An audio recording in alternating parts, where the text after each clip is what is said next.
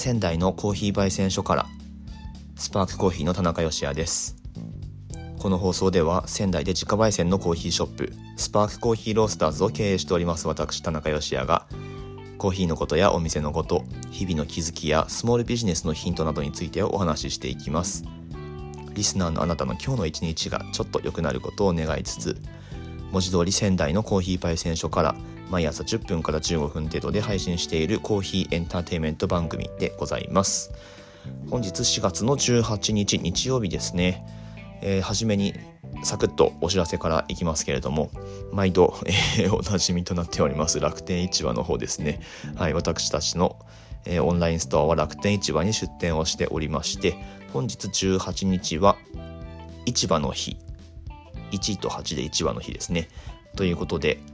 全会員楽天ポイント3倍キャンペーンという日になっております。確か、うん、内容そうだったと思います。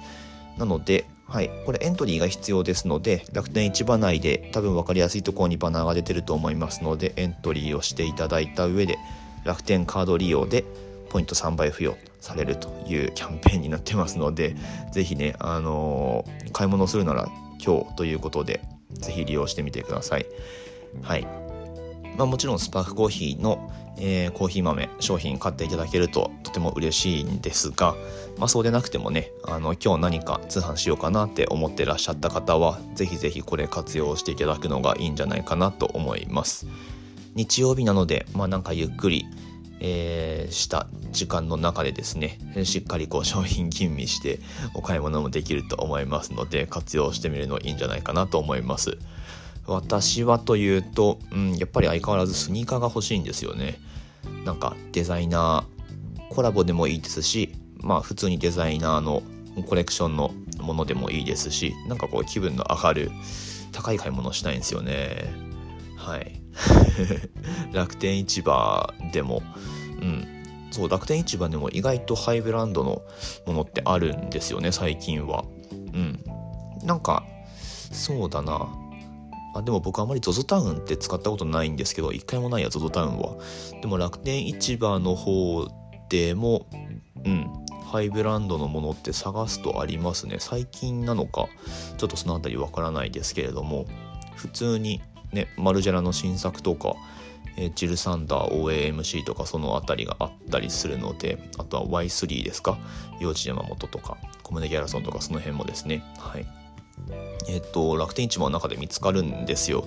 なのでうん。どうせ高い買い物をするのでポイントもねたくさんついた方がいいじゃないですか。やっぱり。なのでうん。あわよくばそういうところを利用してみようかなというふうにも思っております。ただまあね現物見ないとっていうところはまあまあまあそうなんですけれども。はい。ちょっとねその辺りどうしようかなと、はい、悩みつつ、えー、今日一日やっていきたいなというふうに思っておりますさてさてまあ今日はこのままちょっと雑談みたいな感じで日曜日なので力を抜いて進めていこうかなというふうに思っておりますがえっ、とそうですねこの時期やっぱりうん、2年前にアメリカに行ってたっていうのが思い出されますね。はい、4月の18日はまだギリギリ向こうにいたんじゃないかな。ボストンであった、え、ワールドコーヒーイベントですね。えー、パリサ世界大会とか、え、それに付随したエクスポですね、展示会がボストンであって、で、最終日は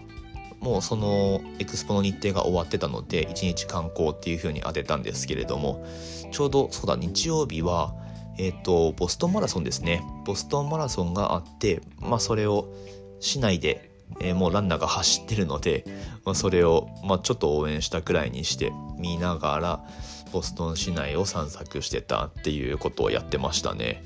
はい。まあ、レッドソックスの試合なんかもあったりしてフェンウェイパークっていうあのあれですね。どっちだっけ？レフトスタンドかな？にこう そびえ立つグリーンモンスターっていうあのホームランになかなかならないっていう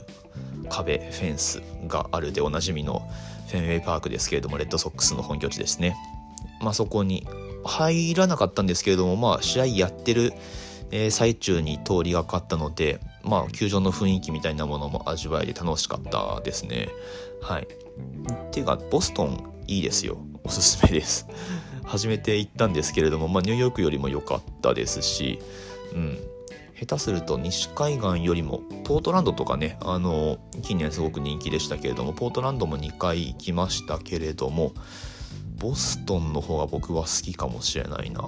まあ最後に行ったのがそこだからっていうのは多分にあるとは思うんですが、うん、やっぱり歴史が感じられるっていう街はいいですよね。はい。ボストンは特にもうそこからアメリカが始まったみたいな街ですからまあまあアメリカが始まったとはいえそのねあの勝者の歴史においてはっていう、えー、前置きがつきますけれどもはい歴史というのはまあ常々ね勝者の歴史でしかないですからもともとあの住んでた方っていうのはもちろんいるんですがまあまあとはいえボストンに行くとまあそういったアメリカの 歴史を感じることができてすごくえっ、ー、とまあ他の都市にはない魅力があるんじゃないかなと思いますね、まあ、サンフランシスコだったりとかシアトルとかもいいんですけれどもはい。今のところ僕はボストンが一番いいかなと。まあまだあんまり行ってないですけどね。はい。えっ、ー、とうん。コロナが明けたらコロナが明けたらというか、うん、どうなんでしょうね。なんか堀江貴文さん堀江門が今日昨日かクラブハウスで言ってましたけれども結構知り合いで行ってるよ海外とかいう話をしてたんですけれどもどうなんでしょうね。まあその都度やっぱり PCR 検査を受けなきゃいけないし検査代でまあ1回3万円とかっていうじゃないですか。なのでうん。まあねその渡航してる人はもちろんビジネスだからえー、まあ仕方ないというかはい。必要に迫られてえー、まあ、言ってるとは思うんですけれども、うんうん、どうなんでしょうか。ね。あのー、航空チケットはもう本当近年すごく安くなってたので、まあ、その辺りも今後どうなるんでしょうね。てか今どうなんだろう。ちょっと後で Wikipedia、ウィキペディアじゃないや。えっ、と、エクスペディアをちょっと覗いてみようかなと、えー、なんか今ふと思ったんですけれども。はい。えー、アメリカも行きたいし、本当はね、あの2020年はオーストラリアに行く予定だったので、えー、ゴールデンウィークに、えー、えー、と世界大会が2020年はオーストラリアで予定されてたんですね、メルボルンで。はい、もうチケットも取って、えー、それこそエクスペディアでホテルも、えー、抑えてたんですけれども、うん、10万の、え、ー、と、チケット代の返金をですね、ちゃんと数ヶ月かけて2020年は、えー、頑張って勝ち取って返金してもらってみたいなことをやったんですが、うん、オーストラリアにもまた行きたいですね。はい。まあ、次に行けるのはいつになるやらと、6月に子供も生まれますし、うん。まあでも、それはそれで、なんかこう、楽しみたいとは思いますけれどもね。はい。まあ、国内旅行もいいですね。はい、えー、国内だと、えっ、ー、と、まあ、コロナになってからは、まあ、東北の中でしか動けてはいないですが、えっ、ー、と、コロナの直前ですね、2020年に、まあ、大分別府温泉に あの行ってきたんですけれども、うん、思いのほか良かったですね。はい、思いのほかというのは、うんまあ、ちょっと長くなるのでちょっと割愛はしますけれどもあんまり期待せずに行ったんですよね。うん、なんですけどあそこやっぱり別世界に来た感が強いっすね。もう地面からこう黙々みたいなあの温泉の湯気がこう至る所でこう吹き出してるのでなんかもうそれだけでこう別世界みたいな感じがしますけれどもはい大分すごく良かったですね。という感じでえっとまあちょっとね旅の話をしだすともう止まらなくなってしまうんですけれども、はい、ちょっとボストンに話を戻して。じゃあ最後なんだろう冒頭スニーカーの話したんでスニーカーの話で終わろうかな。ボストンって、うんと、コンバースあるじゃないですか。コンバース、えー、オールスターとかで有名な靴のスニーカーのブランドですね。今ナイキが買収してますけれども。はい。でまあまあナイキが買収したことによってそのナイキのエアソールだったりとかそういうエッセンスがコンバースにも使われるようになったのは結構皆さんもご存知だと思うんですけれどもで、えっ、とコンバースってあれなんですよねアメリカ企画か日本企画かっていうのが結構違いとしてあるみたいです。でボストンの、うんとまあ、僕ら行ったところでコンバースの本社っていうのがあってでそこになんだろう、えー、フラッグシップショップみたいのが併設されてたんですけれども、まあ、そこで売ってるモデルっていうのは、まあ、全部日本では販売してないアメリカモデルみたいな感じでちょっとね狙ってたやつもあったんですけれどもそこになかったので買わずに帰ってきてしまったんですが後悔してますね。あの買って 帰ってくればよかったなっていうやっぱねソールとか違うんですよね。うんソールの厚さとかですかね。はい。が違うみたいで、えー、かっこいいんですよね。でまあただ一つ問題があるらしく日本だとコンバースって伊藤忠かな？がやってるみたいでなんかこうそのアメリカモデルに関してはえっ、ー、と多分普通に輸入できないとかなんか関税で引っかかるみたいなこれごめんなさい今僕あんまり調べてないんですけれどもあのただ聞いた話で知ってる感じで喋ってるんですがまあまあうんとそういう問題があるみたいで多分僕ら行った時にお土産で買って持ってきたとしてもなんか税関で引っかかるらしいんですよ。はい。